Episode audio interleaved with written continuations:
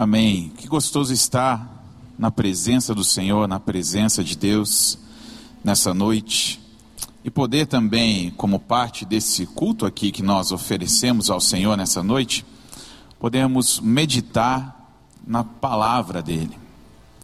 Aquilo que eu tenho para compartilhar aqui nessa noite é algo muito mais do que só uma, uma mensagem que eu preparei, mas é algo que o Senhor tem me feito meditar, pelo menos nos últimos dois meses. Eu tenho parado pelo menos uma vez por semana, duas vezes por semana, em cima desse texto que eu quero compartilhar. E Deus tem trazido algo muito especial ao meu coração, ministrado à minha vida através desse texto, ele tem servido muitas vezes para eu fazer um exame da minha própria vida, uma checagem da minha própria vida. É por isso que eu quero te convidar a abrir a sua Bíblia lá em Tiago, no capítulo de número 4, versículo 13. Tiago, capítulo de número 4, verso 13 em diante. Para você que porventura está sem a sua Bíblia, aí nós temos o texto ali no telão, esse momento. Se você achou, pode dizer um amém, por gentileza. Amém, glória a Deus.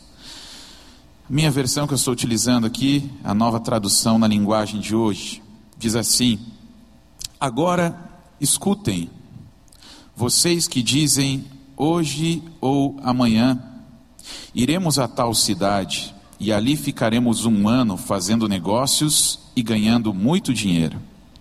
Vocês não sabem como será a sua vida amanhã, pois vocês são como uma neblina passageira que aparece por algum tempo e logo depois desaparece. O que vocês deveriam dizer é isto: se Deus quiser, estaremos vivos e faremos isto ou aquilo. Porém, vocês são orgulhosos e vivem se gabando. Todo esse orgulho é mau. Portanto, comete pecado a pessoa que sabe fazer o bem e não faz. Vamos ter uma palavra de oração ao Senhor nesse momento, Pai. Obrigado, Senhor, por tudo aquilo que já presenciamos nesse culto aqui. O nosso coração se alegra em Ti, por podermos estar na Tua casa, por podermos louvar o Teu nome. E nesse momento, Pai, que a tua palavra tenha afluência aqui, Pai querido. Que no nome de Jesus o teu Espírito Santo fale aos corações e nós queremos declarar nesse momento que o teu Espírito Santo, ele tem liberdade, Pai, para fluir aqui em nosso meio. Que a tua palavra possa ir e fazer aquilo que lhe apraz, Senhor, fazer a tua vontade. E assim nós entregamos esse tempo aqui ao Senhor, no nome de Jesus. Amém. Amém. A carta de Tiago, ela é muito prática. Tiago ele não enrola. Tiago vai direto ao ponto. Tanto é que Tiago é considerado provérbios do Novo Testamento. Várias aplicações práticas e extremamente diretas são encontradas nela. A referência que nós temos na carta sobre a quem ela foi enviada, nós temos logo nos primeiros versículos, dizendo que ela foi enviada aos judeus da dispersão. E essa descrição ela é bastante ambígua, mas ela serve para dizer que a carta era direcionada a judeus dispersos que agora acreditavam em Jesus e constituíam então a igreja. A carta ela está completamente envolvida do espírito e figuras aqui do judaísmo, e com certeza ela está sendo direcionada a alguém, a pessoas que têm familiaridade com o Antigo Testamento, porque há muitas situações no Antigo Testamento.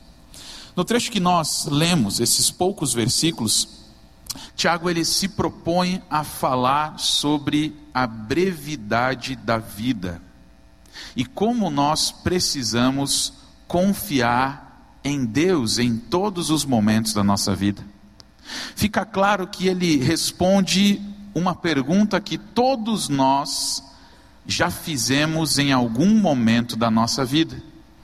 exatamente a pergunta sobre o que é a vida. O que é a vida? Tiago ele aponta aqui nesse texto três coisas erradas que muitas pessoas cometem e três coisas que nós precisamos viver para desenvolver a dependência de Deus. Se nós pudéssemos trazer um título a essa mensagem nessa noite, seria exatamente esse: Como desenvolver a dependência de Deus. O que, que a gente aprende nesses versículos? Em primeiro lugar, um erro. O primeiro erro que é apontado nesses versículos é a independência de Deus. A fala que Tiago está trazendo aqui remete a uma pessoa que está completamente independente de Deus. Verso 13 diz assim: Agora escutem, vocês que dizem, hoje ou amanhã iremos a tal cidade, e ali ficaremos um ano fazendo negócios e ganhando muito dinheiro. Ele começa o verso dizendo: Vocês que dizem, quem diz? Quem decide sobre a sua própria vida nesse versículo? A pessoa que está falando. O sujeito decide.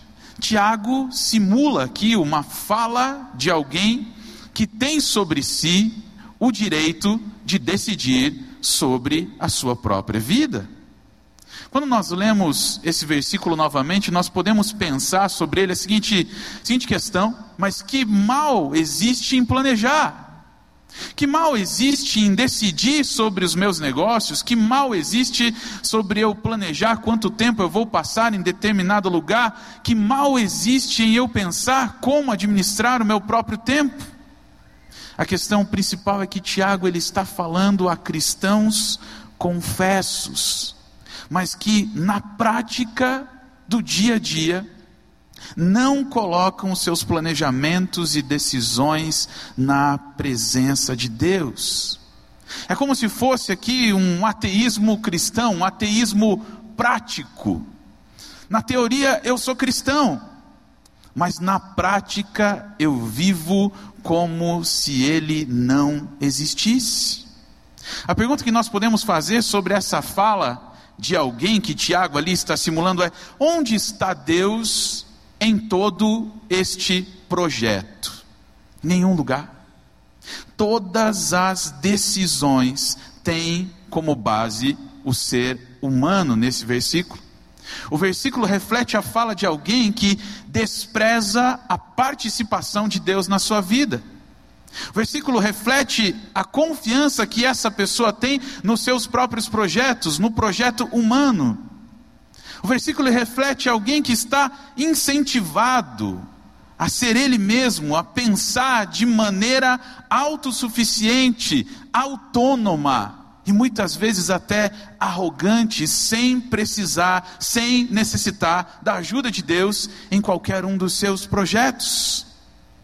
Uma vez que a palavra de Deus, ela transpõe os séculos e chega também a nós, podemos pensar se também não temos essa mesma atitude diante de várias situações na nossa vida, a independência de Deus. Eu digo que sou cristão, mas na prática Deus não está na minha vida. Na prática, Deus não faz parte. Nós estamos vivendo numa sociedade que Deus foi colocado à margem, um mundo no qual Deus não faz mais parte, um Deus que é lembrado só no domingo. Mas que de segunda a sábado eu vivo da maneira como eu quero, eu penso da maneira como eu quero, eu planejo como eu quero. Um Deus que não tem nada a ver com a minha vida um Deus que não tem nada a ver com a minha sexualidade, um Deus que não tem nada a ver com os meus estudos, Deus não tem nada a ver com os meus negócios, com a minha carreira, com o meu tempo, Deus não tem nada a ver com como eu administro a minha vida. Eu sou autossuficiente. Eu que mando. Aliás, Deus, se o Senhor não atrapalhar, já me ajuda muito. Se o Senhor não atrapalhar nada do que eu estou fazendo, já me ajuda muito. Onde é que está isso no texto em que nós lemos? Verso 13 diz assim: Hoje ou amanhã. a fala da pessoa. Hoje ou amanhã. Quem decide o início de tudo? Eu decido. Hoje ou amanhã. O tempo é meu. Eu decido quando eu vou começar essa atividade. Hoje ou amanhã iremos a tal cidade. Quem decide o lugar? Eu decido. Hoje ou amanhã eu irei a tal lugar. O lugar para onde eu vou sou eu que mando. O destino para onde eu vou sou eu que faço. Hoje ou amanhã iremos a tal cidade. E ali ficaremos um ano. Quem decide o prazo? Eu decido. Quem decide quanto tempo eu vou passar ali? Eu decido. Eu vou ficar ali um ano. Fazendo negócios. Quem decide a atividade? Eu decido. Hoje ou amanhã, o tempo é meu. Iremos a tal cidade, eu decido o lugar. Ali ficaremos um ano, eu decido o prazo. Fazendo negócios, eu decido a atividade. Mas eu também decido o propósito dessa atividade. Ganhando muito dinheiro. Quem decide o propósito? Eu decido. É um versículo que reflete exatamente aquilo que muitas pessoas fazem colocar Deus à margem de tudo. E essa é uma tendência vista em outros textos das Escrituras também. Eu gosto de lembrar lá do jardim do Éden, de Eva e a serpente conversando. Gênesis capítulo 3, o verso 1 ao 6 diz assim: A cobra era o animal mais esperto que o Senhor Deus havia feito. Ela perguntou à mulher: É verdade que Deus mandou que vocês não comessem as frutas de nenhuma árvore de jardim? A mulher respondeu: Podemos comer as frutas de qualquer árvore, menos a fruta da árvore que fica no meio do jardim. Deus nos disse que não devemos comer dessa fruta nem tocar nela. Se fizermos isso, morreremos. Mas a cobra afirmou: vocês não morrerão coisa nenhuma. Deus disse isso porque sabe que quando vocês comerem a fruta dessa árvore, os seus olhos se abrirão e vocês serão como Deus, conhecendo bem o mal. A mulher viu que a árvore era bonita e que as suas frutas eram boas de se comer, e ela pensou como seria bom ter entendimento. Ou seja, como seria bom se eu mesmo, em mim mesmo, tivesse todas as respostas a ponto de não depender de Deus. Como seria bom se eu tivesse entendimento? A ideia de Eva era a seguinte: como seria bom se eu tivesse todas as respostas, mas naquele momento ela deixou de obedecer a Deus. E eu lembro de mais um episódio na palavra do Senhor, Gênesis 11, 4, quando os homens estavam construindo a torre de Babel, eles disseram: Aí disseram: agora vamos construir uma cidade que tenha uma torre que chegue até o céu. Olha o coração deles. Assim ficaremos famosos e não seremos espalhados pelo mundo inteiro. Deus confundiu as línguas na sequência, mostrando exatamente para aqueles homens a falibilidade dos projetos sem Ele e tirando toda a vanglória daqueles homens. Além de não colocar Deus nos meus projetos, eu estou dizendo assim: eu vou me vangloriar nos meus projetos. Os meus projetos são bons. Eu quero ter todas as respostas e eu tenho todas as respostas, por isso eu não preciso confiar em Deus. Agora, olha o que Tiago 4,16 vai dizer. Porém, vocês são orgulhosos e vivem se gabando. Todo esse orgulho é mal. Todo esse orgulho é mal.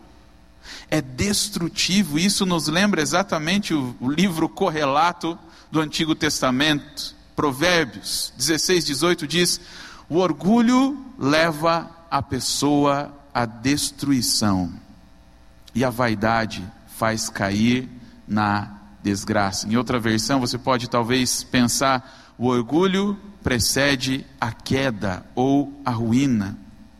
Parafraseando aqui, nós poderíamos extrair deste texto: quanto mais independentes e orgulhosos somos de Deus, mais vamos nos arrebentar na nossa vida. mais a gente vai se arrebentar. O teólogo Francis Schaeffer diz o seguinte: a única coisa que o homem sabe fazer a si mesmo é se auto-prejudicar. A gente é especialista em se auto-prejudicar. E eu te pergunto: você quer confiar em si mesmo? Sim. Então se prejudique. Porque é a única coisa que você vai poder fazer a si mesmo sem Deus. Segundo erro que o apóstolo Tiago coloca aqui, o desejo insaciável de possuir, de ter, de obter. Ele diz no verso 13 ainda: Agora escutem vocês que dizem hoje e amanhã iremos a tal cidade, ali ficaremos um ano fazendo negócios e ganhando muito dinheiro. Ele fala aqui desse desejo insaciável que o ser humano, quando não coloca os seus projetos em Deus, vai ter de obter o lucro, de possuir, de ter. E para muitas pessoas essa é uma verdade, talvez a única realização da vida é possuir, é ter. Uma das características mais marcantes do nosso mundo, do mundo que a gente está vivendo, é o consumismo, materialismo. O consumo ele tem sido apontado como o organizador da vida cotidiana. Tudo gira em torno dele. É como se o mundo hoje gritasse em alto e bom som: Diga-me o que consomes, e te direi quem és. O ser está intimamente ligado hoje com o ter, e assim as pessoas são julgadas por aquilo que possuem e não mais pelo que são simplesmente como pessoas. Isso gera no ser humano o desejo por possuir mais e melhores bens, fazendo com que ele viva nessa busca insaciável por aquilo que não é pão. Quando a gente vê tudo que acontece hoje em dia, o domínio da tecnologia, as grandes produções publicitárias, a agilização dos processos de fabricação, novos produtos são lançados quase que diariamente. E nessa ótica, o mercado consumidor tem como base a insatisfação humana, ela é o combustível para que esse ciclo consumista continue gerando a movimentação contínua do mercado em todo o tempo. Sendo assim, aquilo que se consome muitas vezes não tem nada a ver com a utilidade ou com a necessidade, mas com a manipulação dos significados, que geralmente tendem a se referir a felicidade, ou seja, possuir determinada coisa é ter felicidade. Se a gente tentasse definir numa só palavra que hoje toma conta do coração humano, insatisfação caberia perfeitamente. Como as pessoas estão insatisfeitas com aquilo que possuem. E quando nós permitimos que as coisas dominem o nosso coração, nós corremos o risco de que a nossa oração seja moldada por estas coisas. E então a única coisa que nós saberemos dizer em oração é: me dá, Deus, me dá. Eu quero mais, me dá. Na contramão desse sentimento aqui, o apóstolo Paulo declarou para Timóteo, em 1 Timóteo 6, do 8 em diante. Olha só que interessante. Portanto, se temos comida e roupas, fiquemos contentes com isso. Porém, os que querem ficar ricos caem em pecado ao serem tentados e ficam presos na armadilha de muitos desejos tolos que fazem mal e levam as pessoas a se afundarem na desgraça e na destruição, pois o amor ao dinheiro é uma fonte de todos os tipos de males e algumas pessoas, por quererem tanto ter dinheiro, se desviaram da fé e encheram a sua vida de sofrimentos. Isso é palavra de Deus. Entenda. Não estou dizendo para você que ter dinheiro é errado. Claro que não. Dinheiro é uma bênção, só que dinheiro é um instrumento no reino de Deus. Mas colocar o dinheiro como um Deus na sua vida, isso sim é errado. Como o único propósito da sua existência. Muitas pessoas pensam que o dinheiro é objeto, mas na realidade o dinheiro é muito mais do que objeto. O dinheiro é quase uma personalidade e que tem muita persuasão na vida das pessoas. O dinheiro move, o dinheiro seduz. E você, em algum ponto da sua vida, vai precisar dizer quem é que manda no dinheiro: se é ele que manda em você ou se você que manda nele. Maior prova que a gente tem de que o dinheiro seduz é a atual conjuntura do nosso país com os nossos políticos. Eu tenho certeza de que para muitos desses homens que desviaram dinheiro, que receberam propina, 500, reais numa, 500 mil reais numa mala, num restaurante, em espécie, com um cidadão correndo no meio da rua, vá ver a casa dele. Fico pensando se a luz dele está cortada por algum motivo. Se a água dele está cortada, se ele tem um monte de dívidas, nada justifica receber esse tipo de dinheiro. Eu estou dizendo, essas pessoas têm, talvez para viver o resto da vida muito bem, mas elas querem mais. E quando elas querem mais, quanto mais o seu coração se enche desse desejo, mais o coração deles cai em destruição e numa vida cheia de sofrimentos. A gente precisa dizer quem é que manda na nossa vida. A gente precisa declarar que é o Senhor que manda em toda a nossa vida. Esses dias atrás aconteceu algo interessante aqui nos nossos meios de comunicação. Uma menina que estava lá naquele programa Masterchef, Caroline Martins, o nome dela. E as pessoas começaram a twittar lá no, na, na página dela do Twitter, dizendo: Olha, você só tem essas roupas você só se veste com essas peças de roupas, você só tem essa bota para vestir no programa. Várias pessoas começaram a questionar as roupas que ela usava. Ninguém nem perguntou por que ela usava e por que ela agia daquela maneira. E com tantas pessoas falando aquilo, ela se viu no direito de uma resposta e ela fez, fez através do seu Facebook um texto longo explicando por que, que ela adotou esse estilo de vida. Ela adotou um estilo de vida extremamente minimalista e simples, e ela diz: Eu só tenho algumas trocas de roupa. Eu tenho roupas que cabem numa mala pequena. E esse é o meu estilo de vida. E hoje eu digo para o dinheiro quem é que manda na minha vida. E o que aconteceu quando eu comecei a adotar esse estilo de vida? Tive mais oportunidade para viver para desfrutar a vida. Não estou pedindo para você fazer isso, tá? Colocar aí seis trocas de roupa e dois sapatos numa mala e viver dessa forma. Claro que não. Eu não conseguiria viver desse jeito.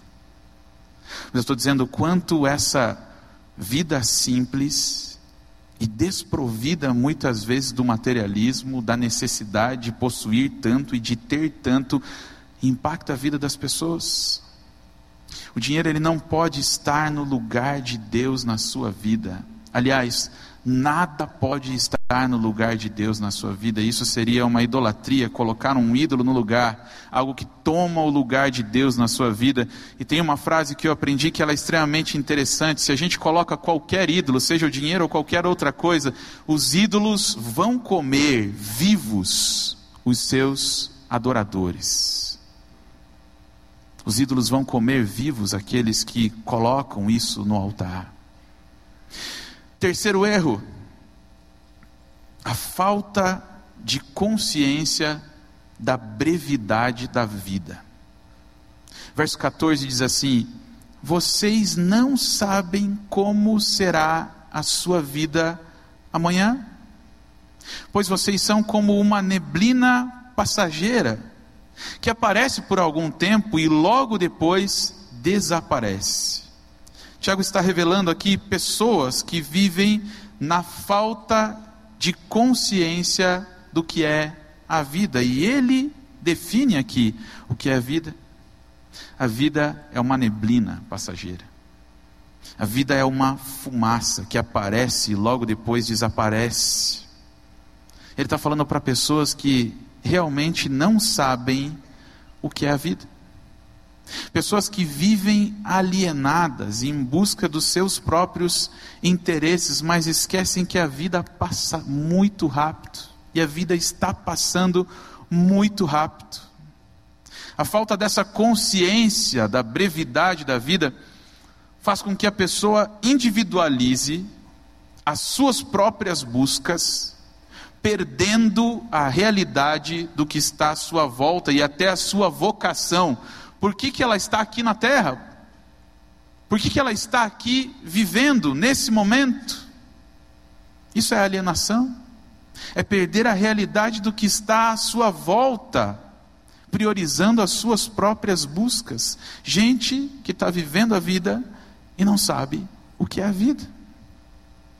Eu gosto muito de uma crônica do Rubem Alves, já citei algumas delas, mas ele diz assim: que a vida é como um menino que tem diante de si uma bacia cheia de jabuticabas. E ele come todas elas displicentemente, mas quando ele percebe que essas jabuticabas estão acabando, ele rói até o caroço. Pergunte para alguém que nesse momento está vivendo isso na própria pele, a brevidade da vida, sabendo que vai morrer, ela quer aproveitar a vida toda, na sua plenitude, na sua abundância. Christian Barbosa, que é um especialista em produtividade e administração do tempo, ele diz assim: a vida é curta, por isso não faça dela um rascunho, pois pode não dar tempo de passá-la a limpo. A vida é curtíssima. E aí, tem algo que eu vi numa pregação do pastor Ricardo Agreste sobre uma chinesa radicada nos Estados Unidos chamada Candy Shang. E ela fala naquele TED, sabe o TED Talks, TED Talks, TED Talks. Ela fala sobre uma experiência que ela fez. Ela mora em New Orleans, e depois do furacão Katrina, muitas propriedades naquela cidade ficaram sem uso. E ela faz uma redistribuição desses locais para que eles possam ser compartilhados e que as pessoas possam deixar até mensagens ali. Que é uma experiência muito legal que ela tem. Se você quiser ver depois, seis minutinhos o vídeo. E aí ela fez uma experiência. Eu pedi para o pessoal colocar, da comunicação colocar a foto ali. Ela fez isso numa propriedade abandonada, pintou ali como se fosse um quadro negro, e ela escreveu, dando a oportunidade para as pessoas colocarem ali naquele quadro: Antes de morrer, before I die. Antes de morrer, eu quero. E deixou giz ali para as pessoas escreverem aquilo que elas queriam fazer antes de morrer. Por que, que ela teve essa experiência? Por que, que ela foi inspirada a colocar essa experiência? Porque ela perdeu uma pessoa muito significativa para ela. Ela queria descobrir o que, que as pessoas achavam da morte e pensavam sobre essa brevidade da vida. E por isso que ela coloca essa experiência. E ela se surpreendeu com algumas coisas que vieram até ela. Primeiro, com a falta de consciência que as pessoas têm da brevidade da vida. Segunda coisa que ela se surpreendeu foi com a superficialidade das respostas. Nós estamos pensando lá nos Estados Unidos, mas uma pessoa colocou assim: antes de morrer, eu quero experimentar a pirataria. Ela colocou na, no quadro. Outras pessoas falaram de coisas materiais. Algumas pessoas colocaram: antes de morrer, eu quero abraçá-la pela última vez, não colocou a pessoa que ela queria abraçar. Antes de morrer, algumas pessoas colocaram: Eu quero ser eu por inteiro. E aí Ken Chang diz o seguinte: nesta era de crescentes distrações, é fundamental encontrar meios de manter o foco e lembrar que a vida é breve e frágil. Somos sempre desencorajados a falar ou, a me ou mesmo a pensar sobre a morte. Mas compreendi que a preparação para a morte é uma das coisas que mais podem nos fortalecer. Ela traz clareza à nossa vida. Se você soubesse, viesse aqui um anjo dos céus com todas as garantias para a sua vida de que você ia ter apenas mais cinco, cinco anos de vida, com certeza aquilo que é prioridade para você hoje deixaria de ser prioridade.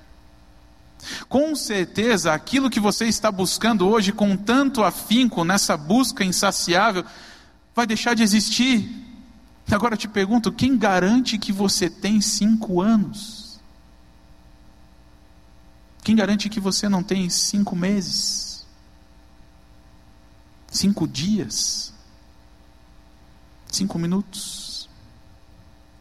E aí, Tiago vai olhar para o verso 15, 16 e 17 e trabalhar algo extremamente essencial na nossa vida. Como é que a gente pode desenvolver a dependência de Deus. E ele fala, primeiro, reconhecendo a vontade de Deus. Verso 15 diz assim: O que vocês deveriam dizer é isto: se Deus quiser. Não é hoje ou amanhã eu decido ir a tal lugar, eu decido os prazos, eu decido que, que coisa eu vou fazer ali. Não, é se Deus quiser. Estaremos vivos e faremos isto ou aquilo. A gente usa muitas vezes esse termo, se Deus quiser, mas como um chavão, um clichê evangélico, gospel, positivista. Ah, não, você vai lá amanhã? Vou, se Deus quiser. Como assim? É certo que eu vou estar lá. E muitas vezes a gente não para para pensar nessa simples expressão que a gente usa, se Deus quiser. Se Deus quiser.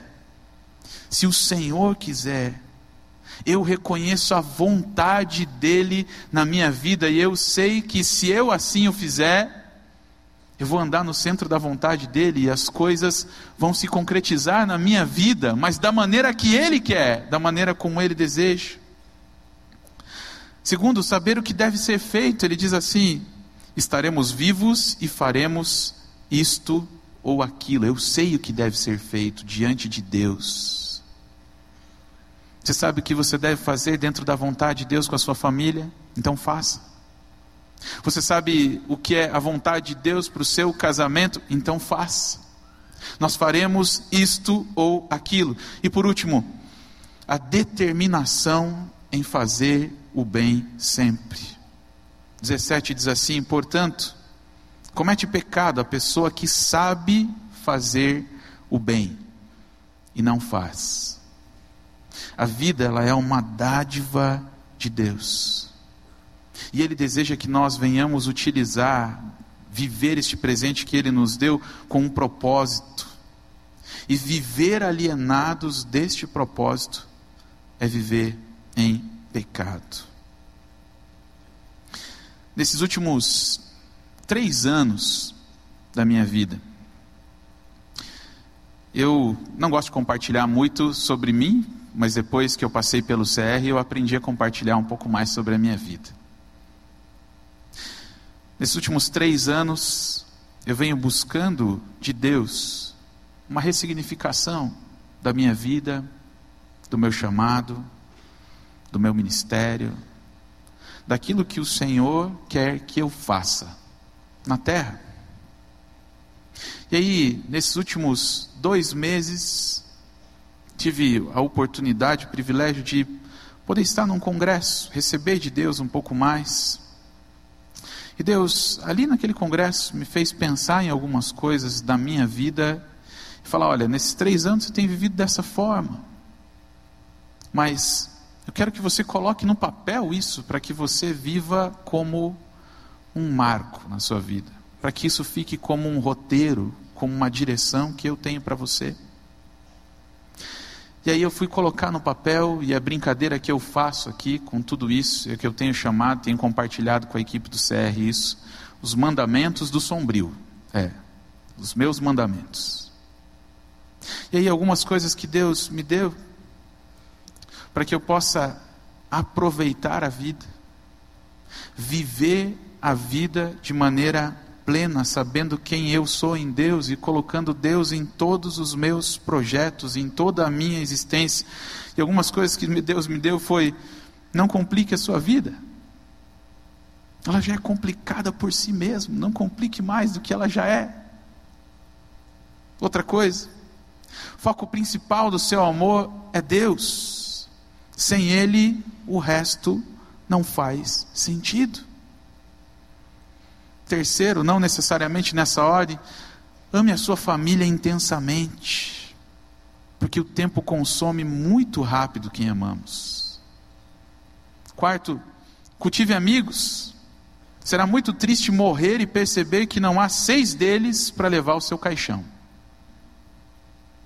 Ame todas as pessoas ao redor, todas elas, porque não existe hierarquia para o amor. A morte traz clareza à vida. Viva como se fosse o seu último dia. Outro, você não precisa de muito para viver. Você já parou para pensar que a gente não precisa de muito para viver? O dinheiro é um instrumento de Deus para abençoar o reino. Outra, Deus é quem faz. Você é apenas um canal. E nessas últimas semanas Deus tem me dado algo que eu coloco aqui também. Ser julgado é inevitável. Ser julgado é inevitável. Não tem como viver sem ser julgado. E muitas vezes eu me penalizei por me preocupar com o que as pessoas estavam pensando de mim, mas isso de forma demasiada. A gente precisa se preocupar sim com o que as pessoas pensam de nós, porque isso é testemunho a maneira como eu estou conduzindo a minha vida e como ela impacta, as minhas ações impactam as outras pessoas. Eu preciso sim pensar como as pessoas, o que as pessoas estão pensando, com certeza, mas não demasiadamente. E aí eu descobri com o meu mentor, pastor Manfred, está aí sentadinho, ele colocou uma coisa para mim: ser julgado é inevitável, sempre vão te julgar. E tem outra coisa, como pastor, você sempre vai ficar devendo. Eu luto para não errar. Mas eu sou ser humano e eu sou falho. Sabe o que vai acontecer? Eu vou errar. E aí, quando eu errar, eu vou tentar fazer reparação, eu vou consertar aquilo que está errado. Mas mais do que isso, eu preciso me preocupar, e essa é continuidade do mandamento. Ser julgado é inevitável, mas importe-se com o julgamento de Deus em sua vida, porque isso se chama temor. Quando eu me preocupo com aquilo que Deus está pensando. E Deus me levou a fazer uma entrega. E é por isso que eu quero orar com você nessa noite.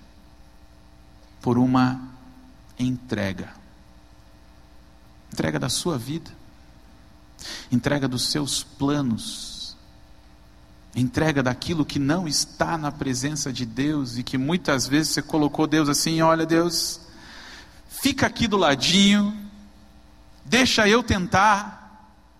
E quanto mais a gente tenta, menos a gente consegue com a nossa própria força. Muitas pessoas perguntam o que é entrega. Tanta gente fala, você tem que entregar, você tem que entregar, você tem que entregar. O que é entrega? Conscientemente a entrega diz isso. Conscientemente eu escolho confiar toda a minha vida e vontade aos cuidados de Deus e controle de Cristo. Eu decido entregar a minha vida e a minha vontade à vontade de Deus. Eu escolho confiar toda a minha vida e vontade aos cuidados e controles de Cristo. Queria orar com você nessa noite, até porque meu tempo já foi. Mas eu queria que você fechasse os teus olhos no teu lugar e, e rapidamente, você que identificou isso na sua vida, essa palavra é para você. Eu preciso entregar queria que você se colocasse de pé no seu lugar onde você está. Falar, Senhor, eu preciso entregar. Eu decido nessa noite confiar a minha vida e a minha vontade, o controle da minha vida aos cuidados de Cristo.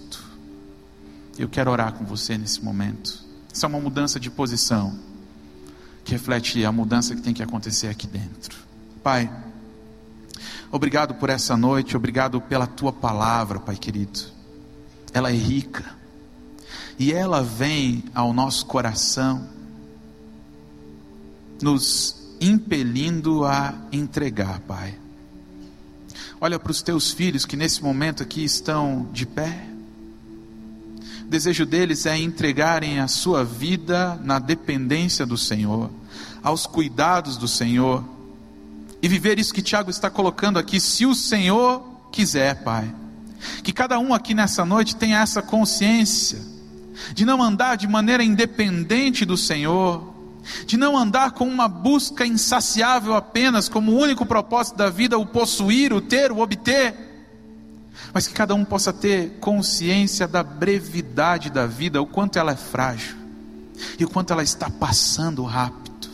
Pai, abençoa os teus filhos nessa noite, recebe aqui cada entrega do coração, Pai querido. Assim nós oramos te agradecendo. Visita a vida desse meu irmão e da minha irmã, no nome de Jesus. Amém. Amém.